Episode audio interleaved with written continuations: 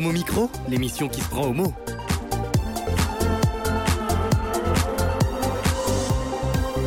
Homo Micro avec Brahim Neid Balk.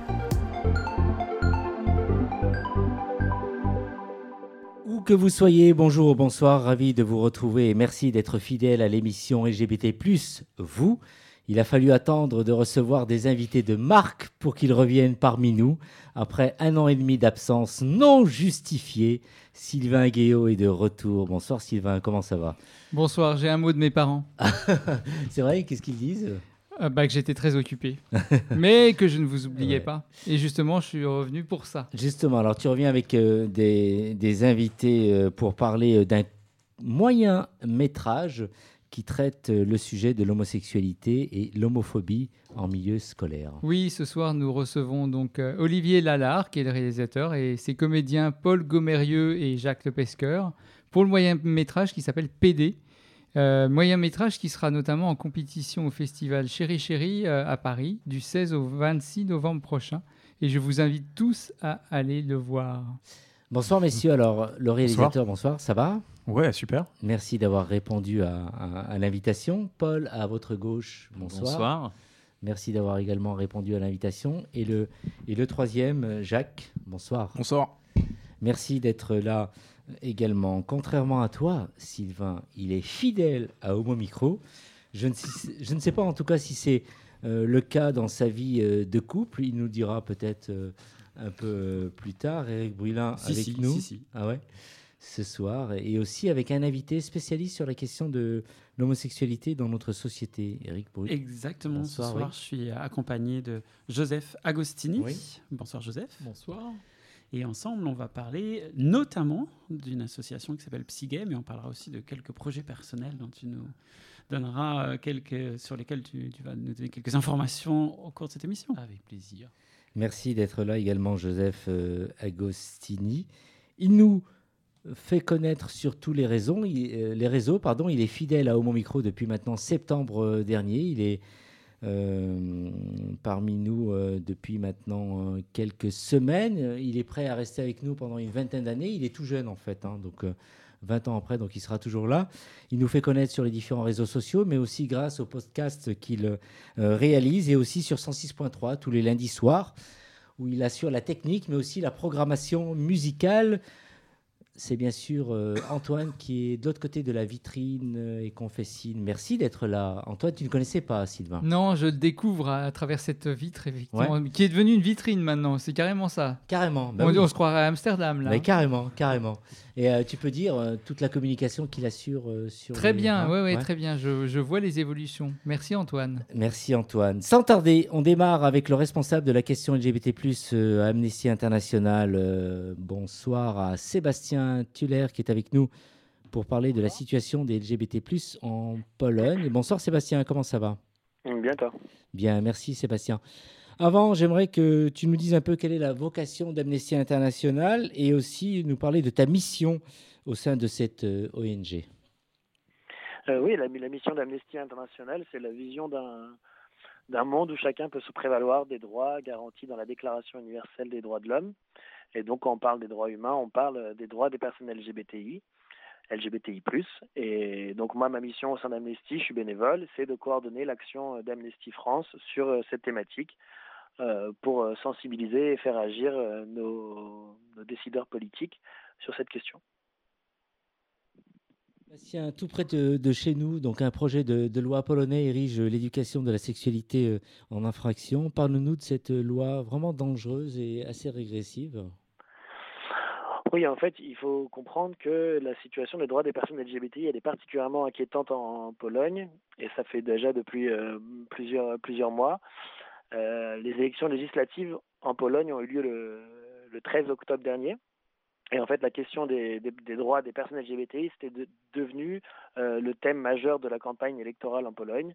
Et donc, euh, on a assisté à une campagne anti-LGBT pendant, pendant six mois et des discours de haine dans de nombreux médias et auprès de nombreux leaders politiques.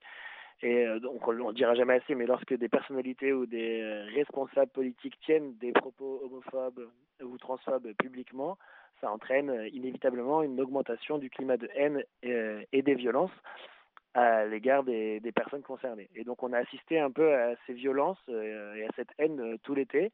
ça a commencé par une décision du, tribunal constitutionnel qui est venu sacraliser ce qu'on peut appeler la liberté de conscience, c'est-à-dire un droit de, discriminer, de refuser de servir pour des entreprises des clients au nom de leurs leur convictions religieuses. Donc, pas uniquement ça touche pas uniquement les personnes LGBT, mais c'était euh, donc c'est déjà euh, très grave. Et ensuite, on a eu euh, des magazines proches du, pouvoir qui avaient annoncé leur intention de distribuer des autocollants anti-LGBT. Et ensuite, il y a des régions entières, des régions polonaises qui ont suivi, des, qui sont souvent liées au parti, au, parti au pouvoir, c'est le Parti conservateur droit, droit et justice, qui se sont déclarées zone libre de l'idéologie LGBT.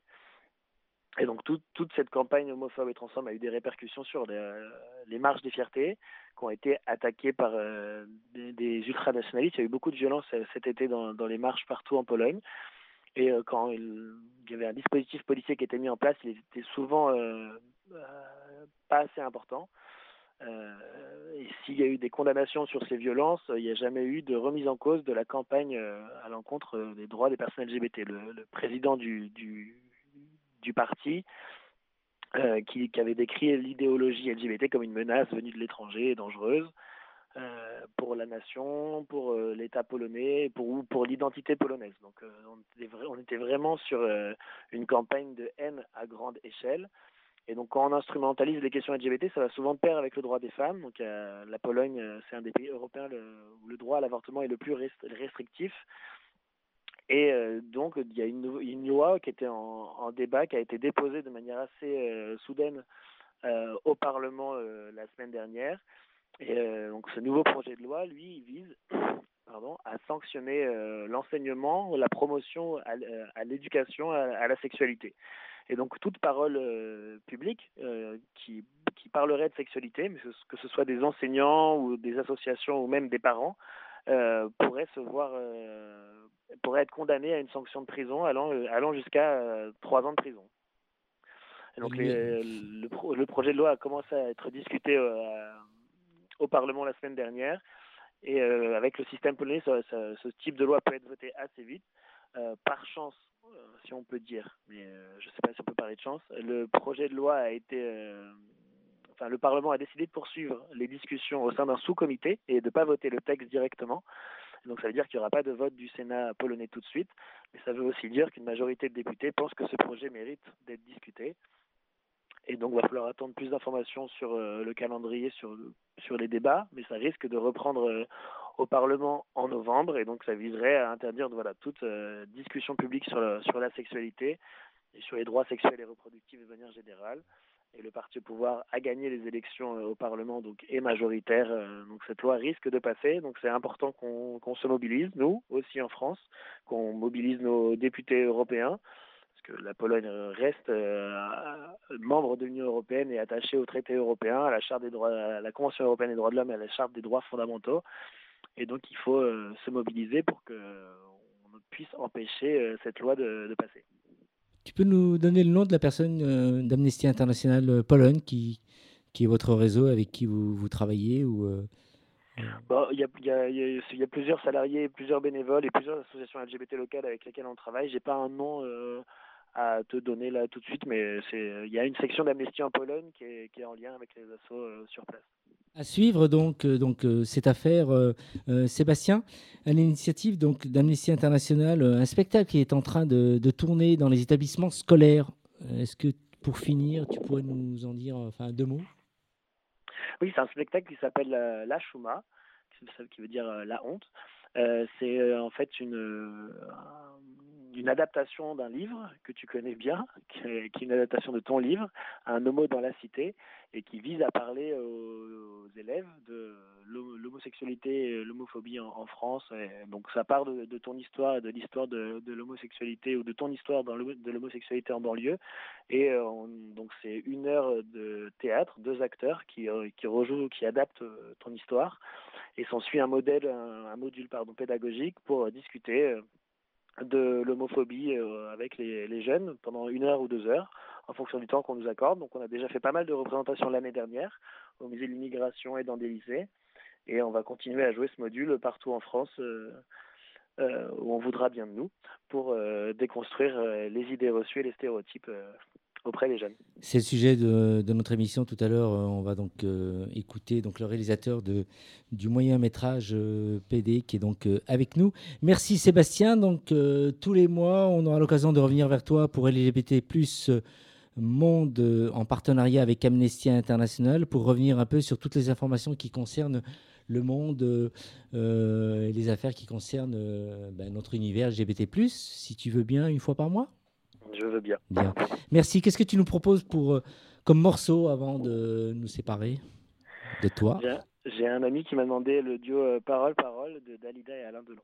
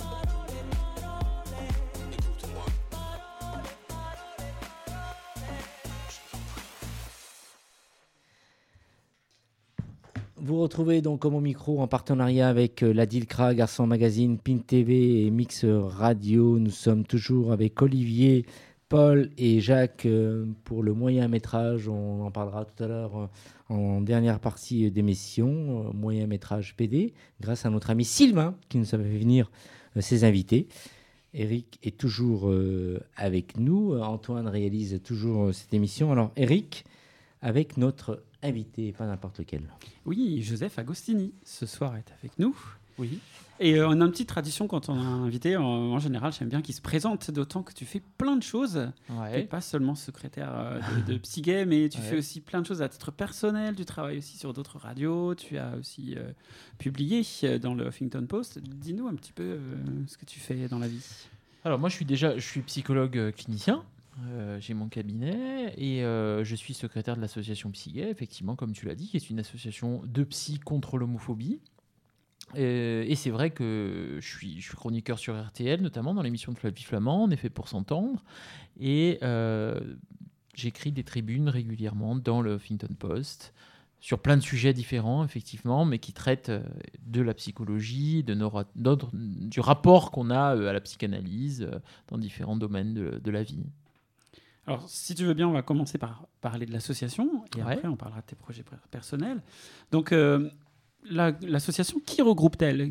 Quel est son objectif? Quel est son Alors, but? C'est une association qui a 22 ans, euh, qui, euh, dont le but euh, est de, de lutter contre l'homophobie dans les lieux de soins, euh, parce qu'on se rend compte que dans certains lieux de soins, dans certains centres médico-psychologiques, avec certains praticiens en libéral, eh bien, les patients homosexuels, bisexuels, transsexuels se retrouvent confrontés à des, à des thérapeutes qui euh, sont hétérocentrés, c'est-à-dire ont un petit vieil Oedipe dans la tête, quoi, on va dire, avec l'idée que bon, homosexuel, c'est quand même pas euh, extraordinaire, que voir c'est une perversion, une déviance, euh, c'est promis à l'errance, c'est promis en tout cas à de grosses difficultés. Donc on est loin quand même des lois qui euh, et des progrès sociaux de manière générale, le, le mariage, l'adoption, la PMA. Euh, on, est loin de tout ça et on est plutôt dans des schémas qui consistent à dire vous avez eu un problème avec votre maman ou vous avez été délaissé par votre papa, donc on va essayer peut-être de réparer ça, de voir ça. Alors évidemment, ce ne sont pas des thérapies de conversion comme dans certains milieux intégristes, ça on va dire c'est une autre vitesse de l'homophobie, mais malgré tout c'est quand même un, hétéro- un hétérocentrisme qui questionne aujourd'hui, qui est un peu anachronique je trouve, parce que quand même on vit dans une époque où euh, ça devrait plus exister. L'homosexualité, l'hétérosexualité, ça devrait être considéré finalement comme euh, deux orientations sexuelles différentes et singulières. Et pourquoi euh, forcément discriminer l'une euh, en faveur de l'autre et vice-versa? Donc c'est vrai que Psygay lutte hein, pour effectivement accueillir les populations LGBT de manière inconditionnelle et propose un annuaire de 50 thérapeutes, une cinquantaine de thérapeutes à Paris en province pour, pour les recevoir. Ce sont des praticiens de, de tout corps de métier, si je peux dire. Ouais, de toute obédience, c'est-à-dire que bon, malgré tout, il y a des psychiatres et des psychologues, hein, euh, mais c'est des. Moi, je suis euh, d'obédience psychanalytique, mais il y a des gestaltistes, il y a des comportementalistes, il y a toute forme de d'orientation euh, de soins. Joseph Agostini, alors si des, des praticiens nous écoutent, comment ils peuvent rejoindre par exemple votre association? Nous écrire tout simplement, hein, aller sur le site Psygay ou nous appeler euh, sur notre ligne directe et faire part de leurs souhaits. hein. Ensuite, euh, il y a une enquête quand même, c'est-à-dire qu'on on recrute, mais on cherche à savoir, à connaître la personne qui, qui va nous rejoindre. Euh, pendant un an, on ne lui oriente pas de patient parce que bah, on l'apprend à la connaître. Euh, on envisage aussi beaucoup euh, le- le- l'intégration de euh, à Psygay par l'implication. hein. Mhm, C'est vrai qu'on mhm. a des groupes de parole au centre LGBT, on a des consultations gratuites et euh, les psys euh, sont dans une démarche euh, proactive euh, quand ils viennent nous rejoindre. Et puis progressivement, effectivement, Psygay permet euh, aux- à ses adhérents de- de- d'avoir des patients LGBT euh, euh, directement via le site et le téléphone. Parmi les patients qui s'adressent à vous, euh, maintenant, quel est le profil de ces patients? Est-ce qu'il y a des tendances particulières? Non, pas forcément. C'est vrai que justement, c'est l'accueil inconditionnel de ces populations-là, de ces minorités sexuelles. Donc, euh, il n'y a pas de tendance particulière, euh, mais il y a euh, des gens qui, parfois, ont eu de mauvaises expériences avec les thérapeutes. C'est-à-dire, bon, se sont retrouvés un peu dans des impasses, avec le sentiment qu'ils n'étaient pas écoutés, qu'ils n'étaient pas vraiment compris par le thérapeute. Alors, ça ne veut pas dire qu'à Psygay, il n'y a que des thérapeutes homosexuels, par exemple. On n'est pas là à vérifier l'orientation sexuelle des gens qui viennent nous rejoindre. Euh, non, ça veut dire plutôt que c'est un- une réflexion sur l'homosexualité, sur euh, une réflexion sur euh, ce dont je vous ai parlé tout à l'heure, c'est-à-dire une égalité voilà, de traitement des sexualités. Alors ça a l'air un peu évident finalement quand on fait partie de, cette communauté, quand on a pensé avec, avec la théorie, avec la clinique, à, ça, toutes ces problématiques, mais ça l'est pas vraiment quand on se penche sur euh, les lieux de soins et les, les thérapeutes en libéral. C'est pas si évident. Alors, et qui s'adresse à vous aujourd'hui? Euh, qui s'adresse à nous, c'est vraiment le tout venant. hein. C'est-à-dire que à partir du moment où on a un site et une ligne euh, directe, euh, ce sont des gens qui, via les médias traditionnels, nous ont vus dans des interventions télévisées, radio, entendu parler de euh, et je vous dis, sont à un moment donné, c'est vrai. Ont envie d'avoir un thérapeute qui connaît, qui, qui, qui s'engage contre l'homophobie. Je crois que c'est avant tout ça, qui s'engage contre l'homophobie et qui est dans un accueil des orientations sexuelles sans jugement de valeur. Et au sujet des, thèmes que vous abordez, donc avec vos patients, est-ce qu'il il y a des thèmes particuliers qui ressortent et est-ce que vous observez une évolution de ces thèmes dans le temps? Vous savez, quand on consulte un psy, euh, c'est jamais. Euh, finalement, c'est toujours pour des raisons extrêmement intimes, extrêmement singulières. Donc, chaque patient est différent. Heureusement, qu'on soit homosexuel, hétérosexuel ou euh, autre chose, on n'est pas forcément, pas forcément là stigmatisé par cette identité quand on va voir un psy. On est dans une écoute vraiment tout à fait personnelle. On est, le, le psy est à l'écoute du vécu, du fantasme de son patient. on essaye quand même d'avoir euh, justement ce recul nécessaire à notre pratique pour éviter de tomber dans les écueils euh, parce qu'il est homosexuel, il se comporte de telle ou telle manière, ou on va, on va voir la prise en charge psychothérapeutique de manière euh, précise. Non, je crois que c'est vraiment à l'écoute du patient, à l'écoute d'une individualité. Alors justement, à propos des, des patients, est-ce qu'ils certains viennent vous voir dans la démarche justement de conversion pour devenir hétéro Non, euh, j'en ai pas eu jusque-là. J'ai eu des parents, en revanche, moi, qui sont venus me voir pour me dire euh, euh, mon fils est homosexuel, sans avoir connaissance de ma lutte contre l'homophobie. Donc c'était, c'était assez. Enfin, je sais pas si c'est drôle ou triste. Hein plus triste que drôle, effectivement. Mais euh, j'ai eu voilà, des pères très inquiets parce que leur fils n'aimait pas le football. J'ai eu des ah. mères, euh, j'ai eu des mères euh, très, très préoccupées de voir que leur fille se prenait davantage pour Zidane que pour Madonna. Quoi. Et, c'est vrai que c'est questionnant, ça, de voir que dans l'enfance, par exemple, bah, à partir du moment où il y a des préférences, à partir du moment où il y a des identifications, les parents paniquent et viennent voir les psys, justement, dans l'idée quand même de renormaliser les choses. Et si, euh, par le plus mauvais des hasards, le psy se met à être dans une démarche normative, alors c'est la catastrophe pour l'enfant, parce qu'imaginez quand même un enfant qui vient parce que le parent le demande et se retrouve nez à nez avec un psy qui dit eh, c'est quand même un problème que tu préfères les poupées au, ballon. Hein. Eh, c'est quand même un mauvais postulat de départ, parce que quelque part c'est pas c'est juger l'enfant. Hein, c'est pas le prendre en compte dans son individualité, dans sa singularité, et puis lui permettre de vivre pleinement euh, bah, sa personnalité. Là, on n'est même pas dans l'orientation sexuelle, on est dans la personnalité. Et du coup, toi, tu leur dis quoi à ces parents qui, viennent en disant ah, mon fils n'aime pas le foot et ma fille euh, bah, vous préfère vous bien que bah, quand on va voir un psy euh, à psy gay, évidemment que c'est autre chose. C'est-à-dire qu'on questionne, comme je vous l'ai dit tout à l'heure, on questionne finalement l'individualité de du patient et on essaye de pas euh, être dans la norme. Je sais que moi, je, pars du postulat hein, quand même que la norme a fait des ravages. Je me demande d'ailleurs comment on fait hein, quand, je vois toutes ces bonnes familles catholiques qui nous vendent soi-disant euh, un bonheur. Comment on fait pour aujourd'hui au 21e siècle alors que, enfin, on voit quand même les ravages des divorces, on voit les ravages de ces, de ces solitudes urbaines euh, qui sont bon, les unes plus dramatiques que les autres.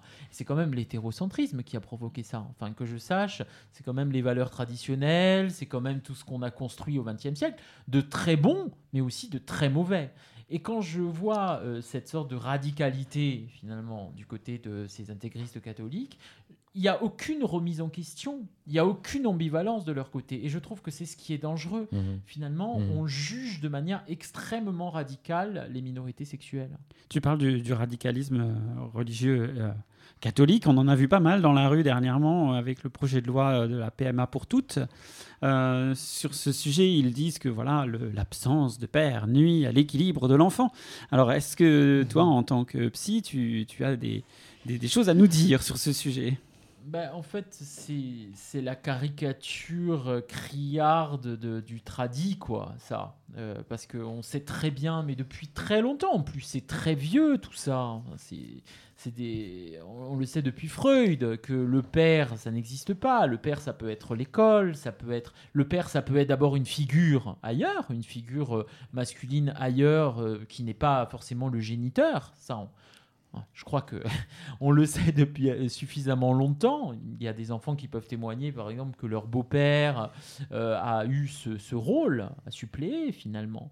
Mais au-delà de ça, moi, je crois que ce que ça dit, c'est que finalement, euh, on n'a toujours pas, ces gens-là n'ont toujours pas compris que c'était une histoire de symbolique, c'est-à-dire une histoire de construction à partir de schémas qui sont pas formatés je crois qu'on peut tout à fait réinventer le couple, je, peux, je crois qu'on peut tout à fait réinventer la parentalité. Mhm. À toutes les époques, dans toutes les civilisations, il y a eu des différences, des mutations. Aujourd'hui, on assiste à des mutations, mais c'est pas nouveau. On tombe de la lune mhm. quand on voit qu'effectivement les couples changent, quand on voit qu'on considère autrement la sexualité, euh, quand le genre. Mais c'est pas nouveau du tout. Euh, les, époques euh, ont modifié ce genre de perception et, et le, j'espère que voilà, il y a toujours un progressisme à l'œuvre qui permet à, ces, à, ce traditionnalisme de voilà, qui permet finalement l'extinction de ces peurs et de ces, de ces phobies. Voilà, je crois qu'il faut appeler un chat un chat. Ce sont des phobies. Et à titre plus personnel, cette fois, tu travailles sur la, question de la fidélité normative euh, dans le couple. Est-ce que tu peux développer un peu plus cette question et nous dire ce que tu prépares d'ailleurs sur ce sujet? Oui, absolument. Euh, moi, je prépare avec Meta Chitea, euh, qui est une documentariste, un livre sur l'amour qui va sortir au mois de, de, mai prochain aux éditions en volume.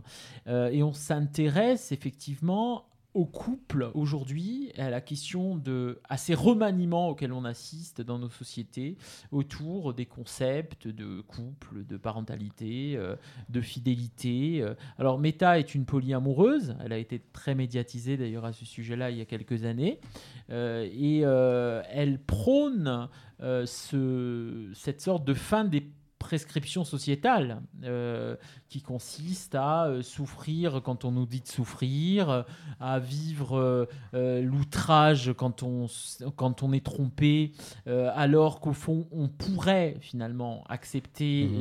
et, et, retrouver finalement une certaine liberté par rapport à tout ça, par rapport à tous ces concepts. Simplement on est un peu enchaîné aux valeurs et aux, aux idées qu'on nous a mis qu'on nous a mises dans la tête et on ne peut pas s'en libérer. On est en quelque sorte aliéné. Et ce, ce manuel va essayer de, d'éclaircir un peu tout ça et, de, et d'inviter le lecteur à bah, se poser des questions sur, ses propres, sur ses propres valeurs, sur ses propres mm. repères. Et je crois qu'on assiste là aussi à une mutation de la société qui, bah, qui nous invite à aller au-delà peut-être de certains tabous. Ce livre peut par exemple expliquer que euh, on est avec un compagnon, on peut l'aimer, mais on peut se permettre de le tromper parfois. Par exemple, enfin, le polyamour, c'est vrai que c'est autre chose. J'ai appris par méta, euh, moi-même jusque-là, je ne suis pas polyamoureux, ça viendra peut-être, mais en tout cas, j'ai appris par méta que le polyamour, c'est pas seulement euh, l'infidélité au sens où on peut le voir, euh, enfin, on, peut comme ça le, le comprendre. Il y a aussi des règles dans le polyamour. Simplement, il y a des règles, je crois, à visage humain et dans une honnêteté morale peut-être plus grande que ces couples qui se trompent sans se le dire. Moi, je suis assez ouais, euh, je suis assez euh, surpris et, et ouais, épaté de voir que justement ces choses-là peuvent s'exprimer, mieux se vivre. Et je crois qu'il y a, je crois qu'il y a un bien-être finalement dans le polyamour qu'il n'y a pas dans, dans, les couples qui se mentent et qui essayent comme ça d'éviter la question sexuelle.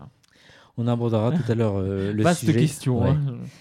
Autre chose, on abordera le sujet avec nos invités Olivier Jacques et, Paul euh, du moyen métrage euh, PD. Une question, est-ce qu'il existe des études suffisamment indépendantes sur le sujet de l'équilibre euh, de l'enfant en ce qui concerne l'homosexualité? De l'enfant élevé euh, par euh, des couples homosexuels, eh ben, il y a des études qui, qui montrent qu'un enfant peut tout à fait être élevé par, euh, par deux hommes ou deux femmes. Ça n'altère absolument pas son développement psychologique. Ben, on en revient à ce que je disais tout à l'heure. Hein. Tout ça, c'est une histoire de symbolique. Mmh. à partir du moment où il y a une intervention, une interdiction de, de d'un rapprochement euh, euh, incestueux avec la mère. Euh, évidemment, quand il y a des tabous qui sont, qui sont là, érigés, pour que l'enfant ben, connaisse des limites, pour qu'il grandisse dans un milieu qui lui soit favorable, mais qui lui soit pas trop, voilà, ni, ni trop ni pas assez, quoi, dans un, voilà, une possibilité de grandir avec des, repères, eh bien, euh, qu'il soit élevé par deux hommes, deux femmes, un homme, une femme, là n'est pas la question. Il va chercher ses identifications euh, dans d'autres cercles. Enfin, voilà, il n'y a pas quelque chose d'une euh, entrave au développement de l'enfance au prétexte que qu'il y ait de l'homosexualité dans l'air. Absolument pas. On, on voit aussi, alors cette question, elle est proche aussi de la relation enfant-parent, et on voit aussi qu'il y a pas mal de gays, euh, de lesbiennes, de trans aussi qui ont une relation difficile à leurs parents. Euh, comment est-ce que tu peux euh, leur donner quelques conseils, euh, évoquer la question pour, pour voir comment on peut, en tant que gay, lesbienne ou trans, essayer d'avoir une relation plus apaisée avec ses parents, et comment les parents peuvent essayer peut-être aussi de faire un pas vers leurs enfants qu'ils ont du mal à faire aujourd'hui? Bah, vous savez, c'est un peu. Je suis payé pour le savoir, je dirais. c'est un peu mon métier, finalement, de d'essayer de débroussailler tout ça, quoi, euh, et de- de- d'apaiser un peu les souffrances. Mais je crois que, vous savez, il y a, y a des moments dans la vie où euh, on doit reculer, on doit renoncer. Quand on a des familles haineuses, quand on a des familles qui n'arrivent pas à élaborer autour de l'homosexualité, et ça existe, des gens qui se sont construits toute leur vie sur des schémas euh, qui a consisté à rejeter l'autre dans une certaine violence et se rejeter eux-mêmes aussi, parce que je pense qu'effectivement, être homophobe, c'est forcément avoir quelque chose à en découdre avec euh, sa propre homosexualité, ça c'est évident. J'ai jamais rencontré un hétéro homophobe finalement qui n'ait pas euh, de, de- problème avec sa sexualité. À- Et à l'inverse, j'ai- j'ai jamais eu de d'hétéro bien dans ses pompes qui soit homophobe. C'est-à-dire, un hétéro bien dans ses pompes, ça questionne même pas la question de. Finalement, ça questionne même pas l'homosexualité de l'autre. Puisque l'homosexualité de l'autre, ben, c'est quelque chose de complètement. qui n'a rien à voir avec lui, qui ne Mhm. le concerne pas. Donc euh, voilà, et pour en revenir aux familles, je pense qu'il y a des familles, j'invite au renoncement. C'est-à-dire il faut s'en dégager, il faut se trouver une famille. Finalement, il faut, il faut accepter que papa, maman qui nous ont élevés, ben, c'est pas le papa, maman qui, qui sont capables de nous aimer pour ce que nous sommes. Et je crois qu'à un moment donné, le renoncement permet peut-être un apaisement. C'est la, la famille logique de d'Armistead Maupin et pas la famille Ouais. biologique, comme il l'a souvent dit. Absolument, absolument. Alors, euh, Olivier, Jacques et, et Paul, vous avez certainement des choses à dire avec tout ce que vous venez d'entendre. Euh, Olivier, le, le réalisateur, euh, un commentaire Euh, non, c'est très intéressant. Après, sur le polyamour, euh, j'avoue que euh, je me suis euh, rapidement posé la question il y a fort longtemps, mais pour moi, voilà, j'aurais pas encore de réponse euh, définie là-dessus. Euh, moi, j'ai découvert ma sexualité très tard, du coup, euh, c'est quelque chose d'assez, euh, je dirais presque encore récent pour moi. Et ce film, ça a été aussi euh, presque comme un coming out en fait de, de- de le réaliser. Donc c'était, euh, donc je suis encore, euh, voilà, je suis encore, euh, j'ai encore pas mal de stades à découvrir. avant d'en arriver à penser à ces questions-là. Alors, stade à découvrir, Paul et Jacques, vous avez découvert l'homosexualité dans le film. Mais rien que pour le film, dites-nous un peu si vous avez un commentaire à faire avec ce que vous venez d'entendre de Joseph Agostini. Et maintenant, c'est à vous. un peu piège. parce qu'il parlait tout à l'heure, euh, Joseph, tu parlais de- d'hétéros équilibrés qui n'avaient rien contre l'homosexualité, d'après ce que j'ai compris. C'est Mm. le cas justement de, des comédiens. euh. Paul euh, et Jacques, vous vous êtes un peu retrouvés dans les dires euh, de Joseph? Ah oui, oui, moi de toute façon, je suis tellement équilibré qu'il n'y a pas de problème avec Ouais. l'homosexualité, non, ça Ouais. va. Euh, mais ouais, c'est très très intéressant. Euh, J'ai hâte de lire ce fameux livre, Ouais. vraiment. Et, euh, et que dire, je sais pas, euh, je suis perturbé.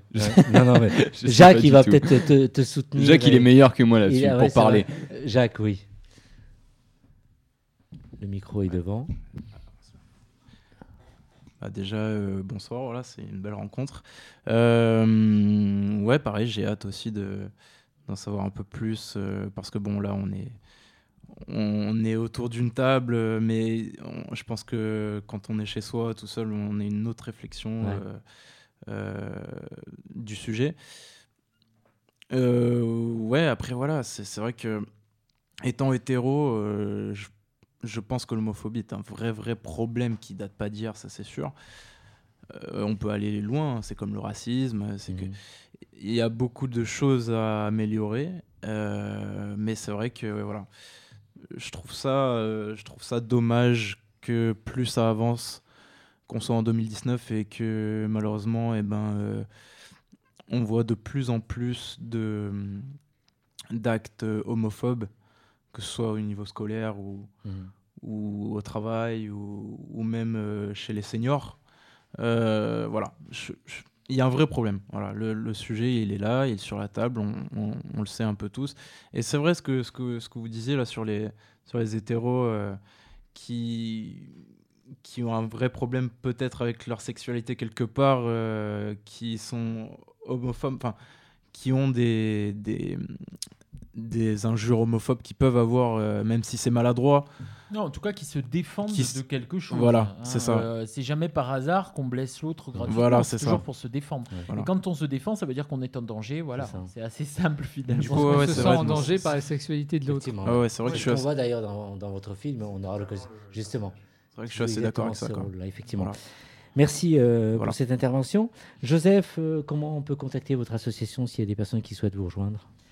Eh bien, directement par téléphone, en passant par le site Psygay.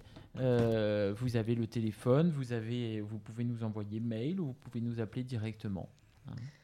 Et le oui. Et juste aussi pour terminer, de dire Pardon. qu'en janvier, tu publies ton Oui. premier roman. Absolument. Qui oui. Ça s'appelle La traversée des mensonges. Ah. Et c'est vrai que j'ai aussi, euh, si, si- j'aimerais, j'aimerais aussi simplement parler, si j'ai encore une Bien sûr. petite minute, Euh, au centre LGBT, j'ai en janvier, euh, j'ai écrit une performance euh, que euh, met en scène euh, quelqu'un.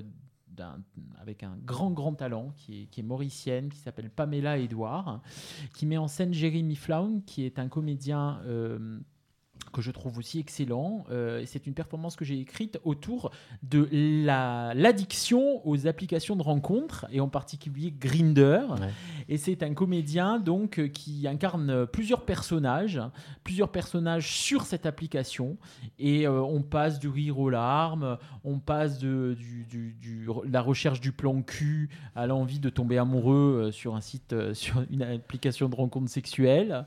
Euh, et tout ce, tout ce clivage, tous ces secrets, tous ces chagrins et toute cette excitation aussi, on essaye avec une musique de Sébastien Jakubowicz euh, de, de le traduire. Et ce sera au centre LGBT très bientôt, au mois de janvier.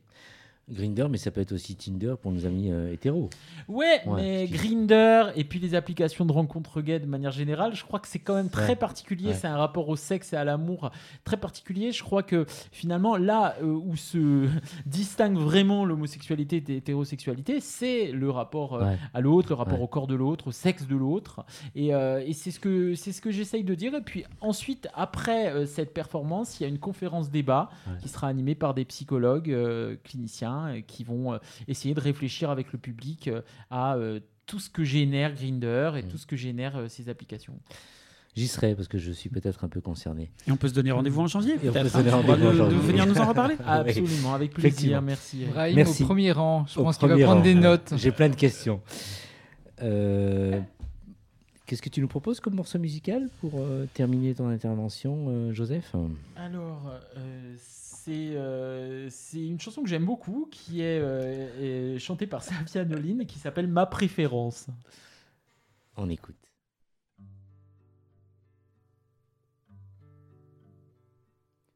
Je le sais, sa façon d'être à moi parfois vous déplaît.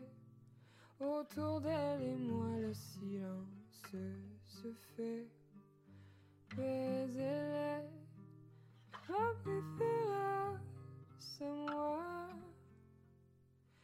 Oui, je sais, c'est ta indifférence qui est sa défense vous fait souvent offense quand elle est parmi mes amis de faïence, de faïence.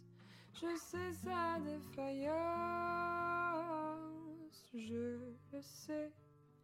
On ne me croit pas fidèle à ce qu'il est. Et déjà vous parlez d'elle parfait. Mais elle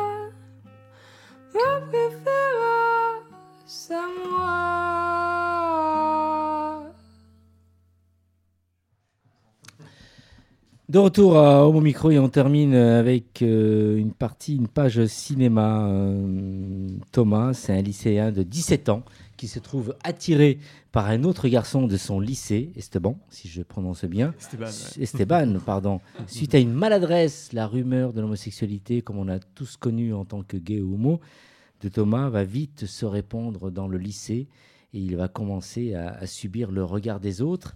Et c'est cette page cinéma que tu nous proposes, euh, Sylvain. Oui, alors c'est à l'occasion d'une projection euh, qui a eu lieu à l'Assemblée nationale, en plus euh, très très joli cadre, euh, que j'ai découvert donc ce moyen métrage et l'équipe du film, en tout cas les acteurs qui Mhm. étaient pratiquement tous là, j'ai l'impression, au grand complet. Et en plus cette projection s'est faite au hasard du calendrier dans un en plein débat sur les insultes portées par certains supporters dans, les stades de foot.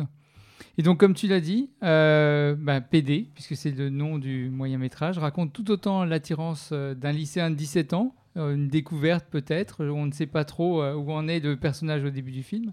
Donc, tout autant l'attirance que les conséquences de la stigmatisation et donc le regard des autres sur l'homophobie. Et on sait que au niveau du collège, au niveau du lycée, ça peut être assez délétère. Et donc, je suis très content de recevoir Olivier et ses deux comédiens. Alors, avant de parler euh, plus en profondeur du film, euh, parce qu'il semble justement y avoir quand même une part autobiographique, et tu t'en caches pas, Olivier, tu l'as un peu abordé tout à l'heure. Ma toute première question est qui es-tu, Olivier Lalard, et d'où viens-tu? Alors, ben, euh, merci déjà de nous recevoir. Moi, j'ai 32 ans, je viens de l'Oise, donc je suis, en- je suis Picard. Et, et voilà, je suis réalisateur de courts-métrages essentiellement. Je travaille beaucoup en milieu scolaire. Et c'est le milieu scolaire d'ailleurs qui m'a inspiré ce film, puisqu'en fait, c'est en faisant euh, des courts-métrages et avec des jeunes, donc collégiens, lycéens. En fait, en me baladant dans les cours de récré, je tendais un peu l'oreille. Et je remarquais que l'insulte PD était euh, dite de manière. euh, alors, pas forcément consciemment, pas, pas, pas à but homophobe, mais en tout cas, elle était lâchée de plus en plus souvent dans les phrases. Et je me suis replongé 15 ans en arrière au collège et je me suis dit que moi, à mon époque, on disait d'autres insultes. Euh, voilà, bâtard, connard ou d'autres choses comme ça. Mais en fait, on, j'entendais pas le mot PD à ce point-là. Et parfois, je l'entendais quatre fois dans une phrase. Et, euh, et j'ai même mon, frère de 23 ans qui le disait. J'ai des potes de 30 ans qui le disaient aussi. Et du coup, ça m'a fait un peu tilt. Je me suis dit, tiens, euh, est-ce qu'ils se rendent compte de ce qu'ils sont en train de dire? Il y a eu ça. Et puis après, il y a eu mon histoire personnelle aussi qui a fait que, voilà, euh, euh, découverte de l'homosexualité sur le, sur le tard. Parce que aussi, peut-être, j'ai grandi dans les années 90 où il n'y avait pas de, de, séries ou de films qui parlaient, en fait, comme si ça existait presque pas, en fait, finalement.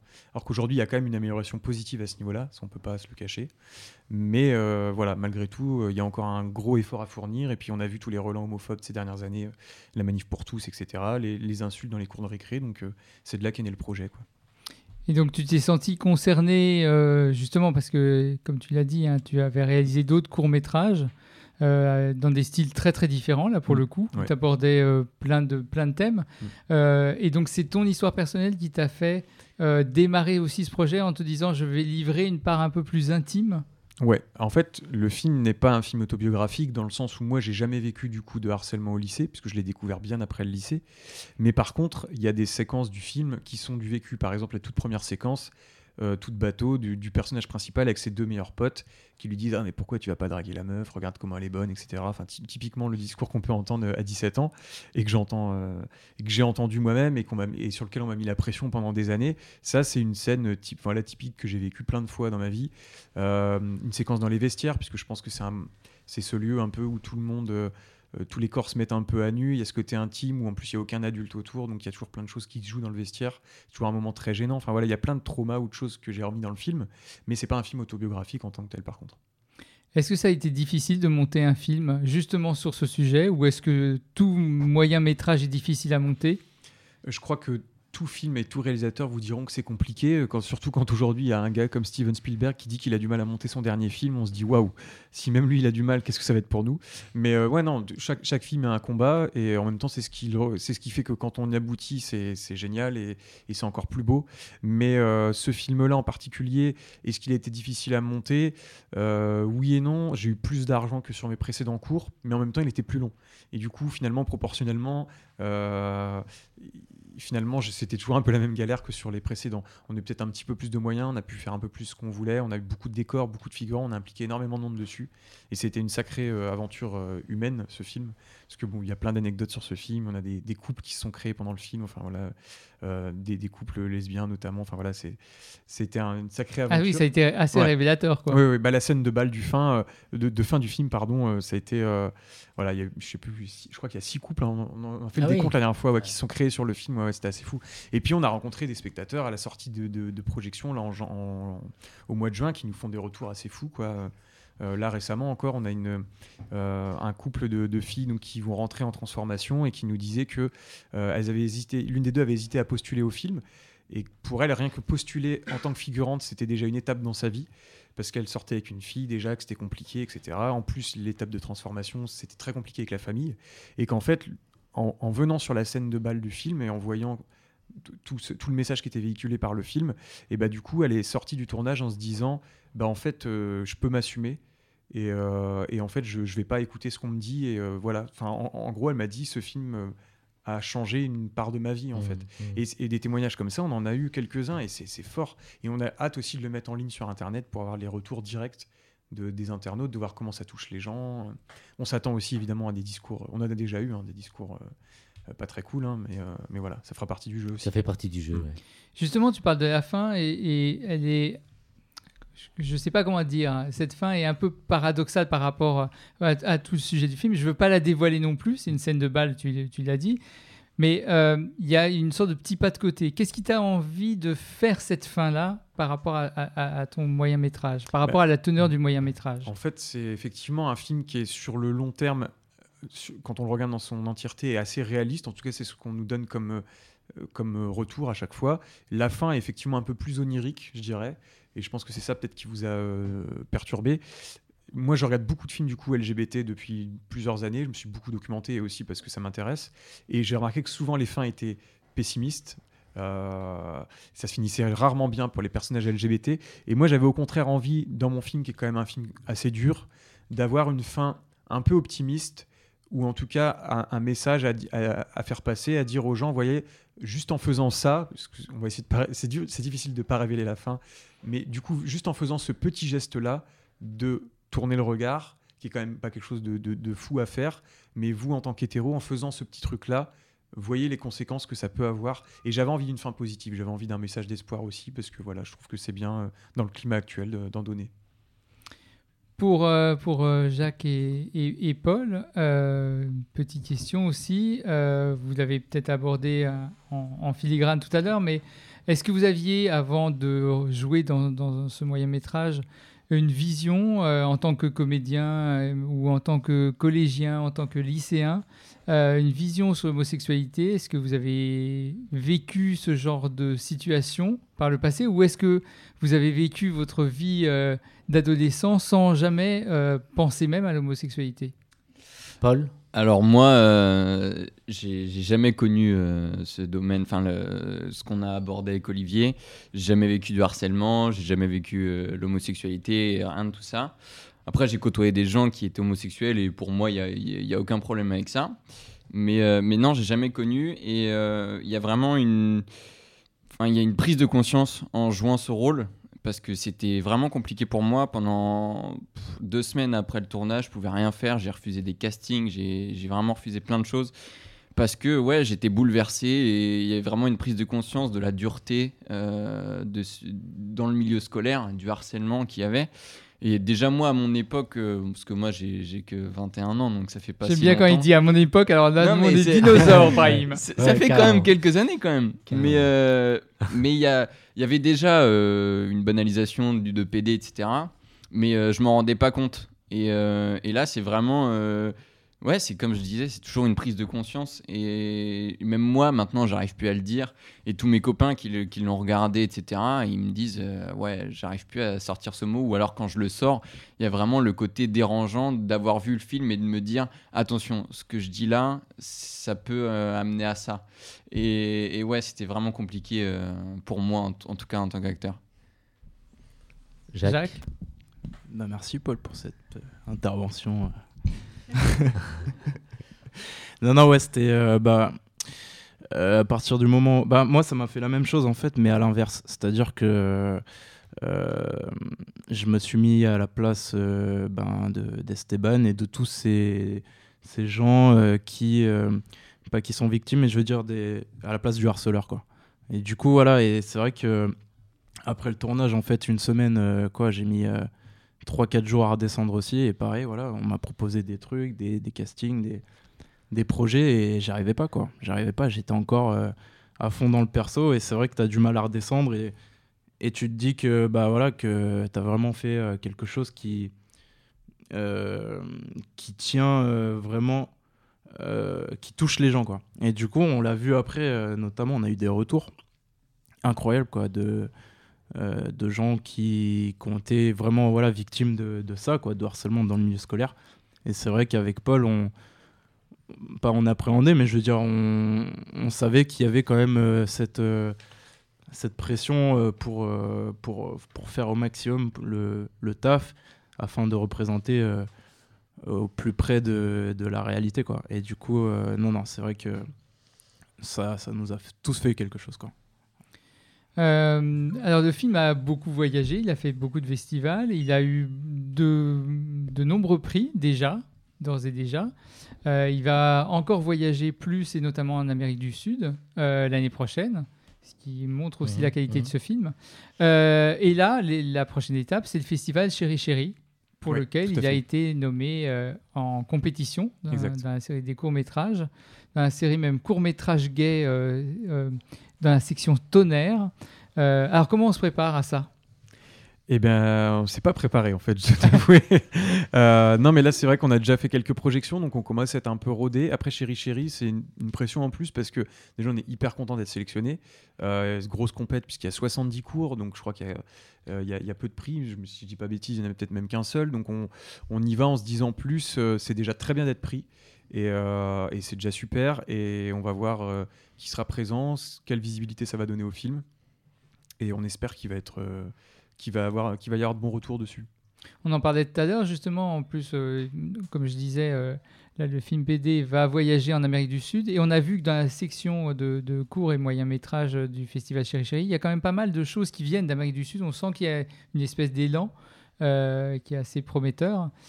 Pour tous ceux qui voudraient aller au festival Chéri Chéri, euh, et notamment aller voir le film PD, donc c'est du 16 au 26 novembre prochain. Et le court, enfin, moyen métrage PD sera visible le mercredi 20 novembre euh, au MK2 Ketsen et le vendredi 22 novembre au MK2 Beaubourg. C'est ça. Ma dernière question, euh, par rapport à vos années lycée, est-ce que vous pensez qu'il y a une évolution Si vous avez déjà été en, en contact là avec des lycéens d'au- d'aujourd'hui, même si vous n'êtes pas si vieux que ça, est-ce que vous pensez qu'il y a une évolution dans les mentalités?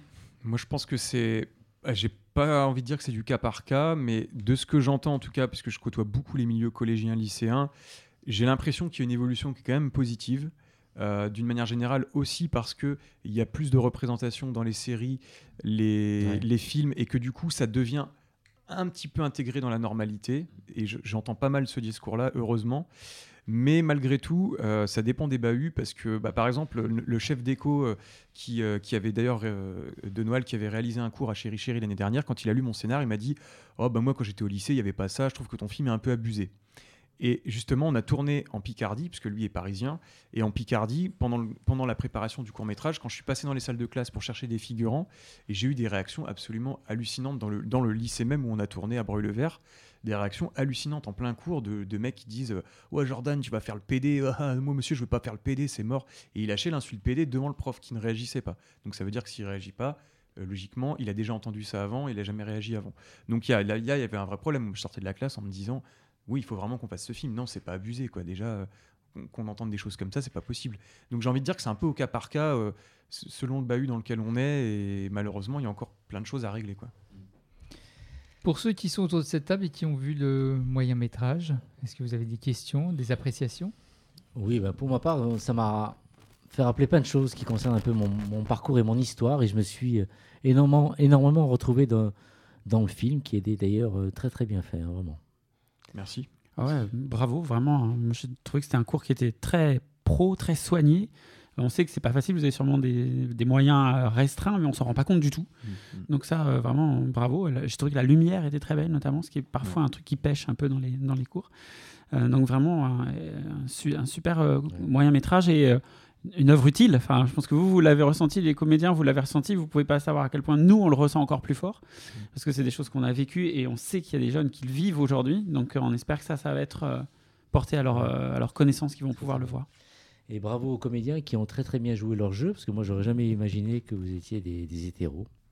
Donc ce sont de très très bons comédiens. bravo. On termine pour euh, un morceau musical. euh, Oui, Olivier, qu'est-ce que tu nous proposes C'est euh, Bill Alassani, Fébélec. que tu adores Mon gars, t'es là, tu veux que m'ignorer. Hey, toute la nuit, tu voudrais que m'aimer. Yeah. Tu penses que moi, je suis ton petit jouet. Hey, finito les bêtises, maintenant faut assumer. Yeah, yeah. Tu fais le mec dur, gauche, but nobody knows that you loving me, honey. Ton grand secret, tu veux pas avouer. Moi je vais pas rigoler, je n'ai pas le temps pour tes conneries, baby.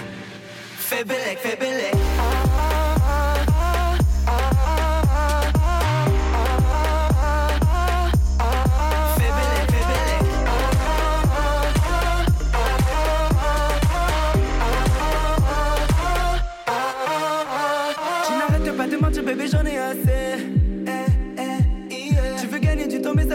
Jamais. Eh, eh. Je vais lâcher le morceau, attention mon coco, arrête de faire le grand. Je vais lâcher le morceau, attention mon coco, arrête de faire le grand. Tu fais le mec dur, tu joues le solide. T'as des gars dans ta gauche, but nobody knows that you loving me, honey. Ton grand secret, tu veux pas avouer. Moi je vais pas rigoler, je n'ai pas le temps pour tes conneries,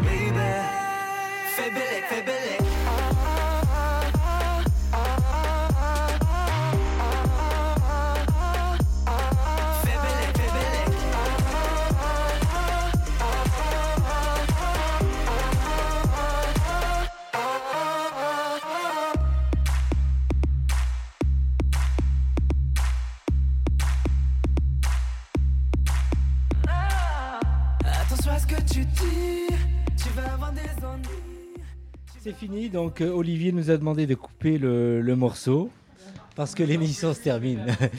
C'est fini pour ce soir. Merci d'avoir répondu à l'invitation, Olivier, Paul et Jacques, et longue vie à votre moyen métrage. Merci, Hein merci à vous beaucoup. Ouais, vraiment, et euh, aussi, on aura l'occasion de voir aussi au, au- au festival euh, Chéri Chéri. Joseph Agostini, merci. À très vite à mon micro. Avec plaisir. Je suis sûr que tu vas revenir. Il y a un truc qui me dit que ouais, vraiment. Allez. Ah, J'imagine aussi. Vendu. Vraiment. Merci. En même à- temps que moi. Non, Ouais. plus souvent que moi. plus souvent. Sylvain, Eric, merci aussi. Bah, merci à vous. Ouais. C'est fini pour ce soir. Écoutez, vous aimez le livre, donc euh, surtout ne pas oublier de vous rendre au salon du livre gay le samedi 9 euh, novembre de place euh, Baudoyer, donc dans le 4e arrondissement, à la mairie du 4e, euh, pour le salon du livre gay. Nous y serons et on espère euh, vous y voir aussi. C'est fini pour ce soir. À très vite sur les différents réseaux et euh, à travers différents podcasts que vous pouvez écouter quand vous voulez, où vous voulez. On vous embrasse. Ciao. Au revoir. Merci à vous. Homo Micro, l'émission qui se prend au mot.